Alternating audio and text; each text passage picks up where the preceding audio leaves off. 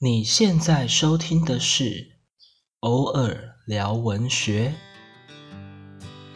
Hello，大家好，欢迎收听《偶尔聊文学》。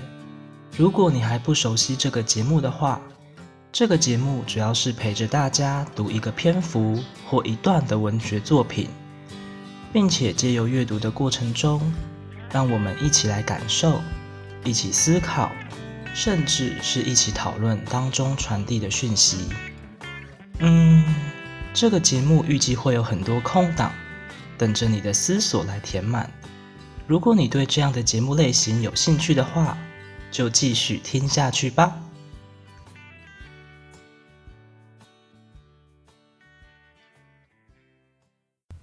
嗨，欢迎回到节目。在正式进入今天的主题之前，我想先跟大家聊聊上周的音频，也就是试播集。不知道你们听完那支音频了没有？当我把链接分享给我朋友的时候，他们听完之后都跟我反映说，语速好像有点过慢了，听起来有点昏沉跟疲惫的感觉。甚至还有朋友开玩笑说，从节目就知道你当兵有多累。对了，说到这个。我终于退伍啦，终于逃离那个不自由的地方了。回想上周我发布完那个档案，还要急急忙忙的回去搭车收假，就觉得自由的空气实在是太好闻了。总之呢，如果你还没听上周的内容，身为一个有良心的 podcaster，建议你可以在失眠的时候，或许就会非常非常有帮助。诶，没有啦。那支节目的内容，我真的很用心在制作。除了分享了一篇我非常喜欢，也觉得非常特别的作品，更谈到了我为什么要开设这样的节目，选定这样的主题。哎，所以还是要听一下吧。那大致回顾完上周的内容，就直接进入今天的分享吧。今天想要分享的这个作品呢，同样是去年出版的散文集。推荐这本书呢，当做第一集的内容，我觉得对我来说真的是当之无愧，因为这本书可以说是我去年看到最喜欢的散文集了。它就是谢子凡的《我和我追逐的乐色车》。因为想要让各位听众呢直接来感受作品本身，我就先来卖个关子，不导言，不介绍，直接先来念第一篇我要分享的作品。背对的朋友，背对的朋友，唯有放弃窥探的欲望，秘密才会在你面前现身。客运站的告白者。念书时，我每个周末往返于台北与新竹家乡之间。坐在新竹站狭小票亭里的，是一位短发的胖小姐。一日，我在等车之时，他提起沉重的身躯走出票亭，一屁股在我身旁坐下。你每个礼拜都去台北哦？他以手中的一叠车票扇着热风，一边滴着汗，一边问我：“对啊。”我有点惊讶的回头，除了卖票，他没跟我说过其他的话。我好胖啊！他忽然感叹：“大家都这么说。你看。”他用双手撩起制服下摆，不是稍微拉起意思意思而已，而是拉到像脱衣服脱到一半那样的高度，甚至露出肤色内衣的下缘，有点变色的蕾丝内衣下缘深深陷入他的身躯当中。我故作淡定的回答。呃，还好啦，别人的话不用太在意。他用右手拉住衣服，左手在自己挤成一圈一圈的肚子上拍了拍。太胖了，太胖了。他一边摇头一边说，态度自然的像是在展示手掌上的一颗痣。我还在想该怎么接话。哎，你的车来了。他用下巴指了指正在进站的巴士。一边把拉起的衣服放下，上车坐定后，我跟他挥挥手，他也露出笑容，挥着那叠车票与我道别，像是来送行的朋友。在一个星期日的下午，我意外接收到了一段他人对身体的观察与告白。五天的室友，初夏的锦枝头公园里，我特别喜欢绣球的繁茂叶片，大而完整的叶形，一贯的浓绿，花色依土壤酸碱度的不同而显现，很直白。可能是看我一直驻足在花丛前，帮你拍张照片吧。他提议，他是我这五天自由行的室友，之前仅有一面之缘。但我们各走各的吧。有些地方我想一个人去。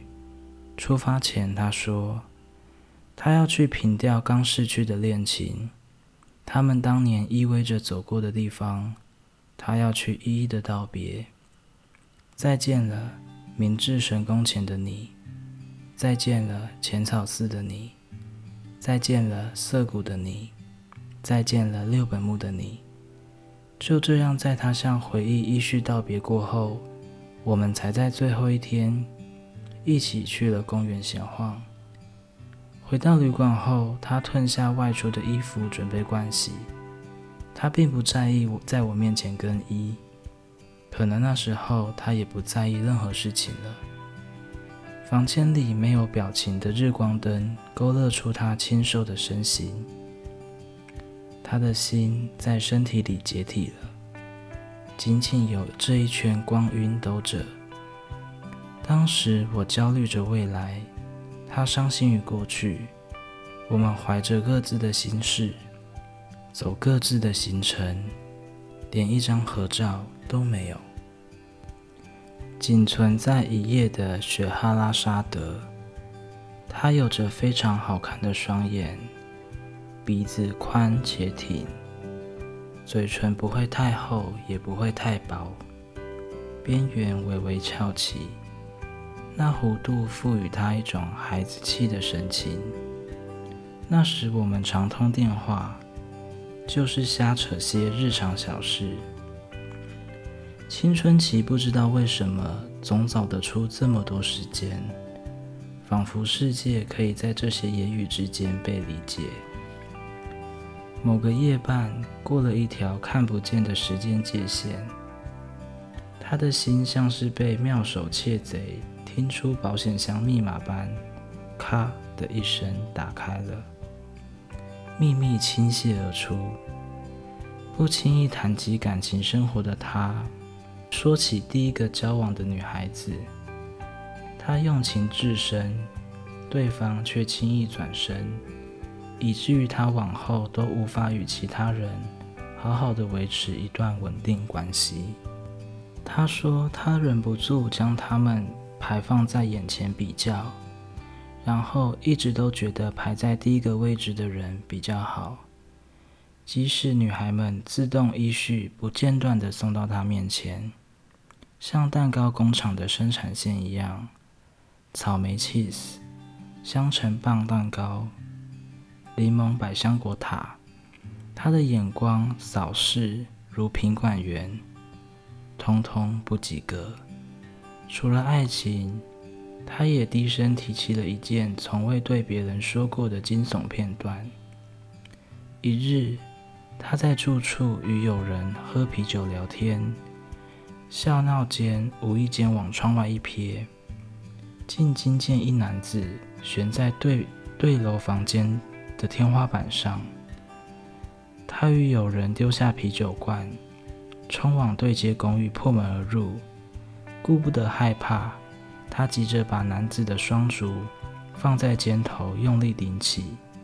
有人匆忙搬了椅子，用随身携带的瑞士刀将绳子割断。他们三个人跌坐在地上，那人已经没了鼻息。他打电话给一一九，等到警察做完笔录才离开。直到睡前，他才发现自己的手不停地颤抖，而男子的脸孔让他夜不成眠。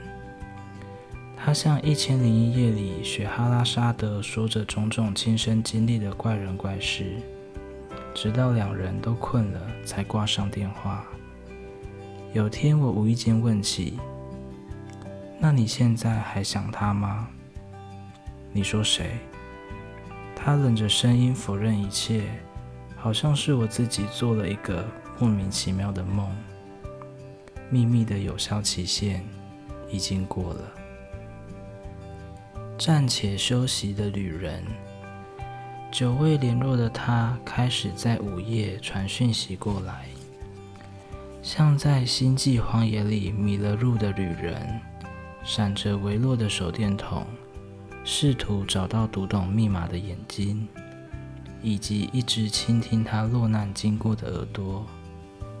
他打字又快又急，说着爱与不爱，新与旧。我像一口井一样，把所有手电筒的光都接收。后来，讯息衍生成电影、咖啡、热潮和长长的对话。然而，随着他重新探寻人生中的另一条未曾走过的路，传来的讯息数量也渐渐减少。我知道他很快又要转过身去。我像心理咨商师般的研究，什么样的话题能改变那运转的角度或速度。我一再抛出问题，直到他当初带来的手电筒。终于耗尽了电，无力给出任何答案。我知道，我们又来到地球与月球的关系。我始终看不到它的另一面。在那些奇异的时刻里，说话的人必须有那灵光乍现，聆听的人也必须刚好呈现一种无所求的状态。像是两个星球都有自己尽量背对其他人的一块面积，平时自顾自的公转自转，也不与人相犯，直到那修以示人的那一面难得的背对背，才开启了某个宇宙中的秘密之门，黑暗之事于是流泻。他们会突然对我吐露不曾告知他人的心事，我听，我回应。大部分的情况里，我不会自以为的在他们心中占有何种重要的地位，我只是一直恰巧开着的收音机，偶尔大意，语句敞开了多余的角度，导致尴尬渗入。就必须自爱地将自己拉回原位，并且要快。若幸运的话，则两不相欠。事情是这样的，唯有背对背的时候，我们才是最好的朋友。嗯，这大概就是这篇散文的全貌了。那不知道听完这篇作品的你，心中泛起了什么样的情绪反应呢？让我们来花个几秒钟，稍微回溯一下，想想有没有在脑海中浮现这样的场景。如果有的话，你们也愿意分享的话，欢迎留言跟我分享。那我自己在看完的当下，也是有浮现出几个这样的脸孔。有一个最让我印象深刻的是，在我还在打工的时候，那阵子中午，我们几个工读生啊，常常会因为天气很热。不然就是犯懒，不想出去买东西，就团订了在打工地方附近的便当店。记得那一阵子，我因为课业啊、家庭还有工作上的关系，跟同事发生一些尴尬的事情，让我在职场上的处境蛮尴尬、蛮奇怪的。总之，当时的我不是在低潮中，就是一团乱。那天呢，我们也一如既往的订了便当。我同样因为那些烂事心烦意乱，也因为当天的工作实在是太忙了，我忙得焦头烂额的。到了中午的时候，送便当的人来了。嗯，他是一位看起来脾气很好的阿伯，但因为外头大热天的，他好像刚送完其他地方就赶过来这边了，所以看起来非常的累。那因为我一个人站收银，当时的客人非常多，我根本忙不过来，所以我就很不好意思的跟阿北说：“拍谁拍谁，可能要先请你等我一下，因为我在忙。”然后就因为我在忙的关系，我也没办法招呼他说：“阿北，你可以在哪边等啊，什么之类的。”他就被我晾在一旁，等了一批一批的客人都结完账之后，我才能回过头去付清他的便当钱。我当下第一句又是说：“阿北拍谁？”接着我又说：“真的很抱歉嘞，让你等了那么久。”但当下阿北他听完之后，他并没有表示什么，就只是笑笑的说：“哦，不会啦，不会啦，我在旁边等着，吹你们冷气也很好啊。”接着呢，我们就接过了便当与便当钱。那在那短短的一来一往之中，我们居然前后说了一句“辛苦了”。其实我们当下也没有套好招，我们也没有说我们必须要说这这件事情。但是当下的我真的有一种非常奇妙的感觉。我觉得呢，我们明明不认识对方，甚至就只是擦肩而过的一种存在。今天交往的便当，付完了钱之后，甚至就不会再说话了。而且，即便我们再见面了，我们以不同的身份见面之后。我们的价值观也可能是截然不同的，甚至会有世代的差异，可能甚至会有冲突等等的。但我们好像能够理解对方身为服务业的疲惫和处境，进而产生连结，也同理了对方。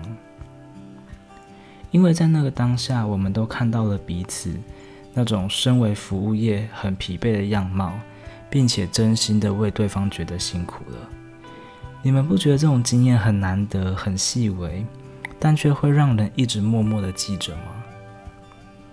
在看完这篇的那个瞬间，我就立刻想到了这个经验，觉得说，虽然像我刚刚说的，这篇它的基调、它的笔触是带着一点忧伤的感觉，但其实我觉得能够有这种擦肩而过，以处境来交融。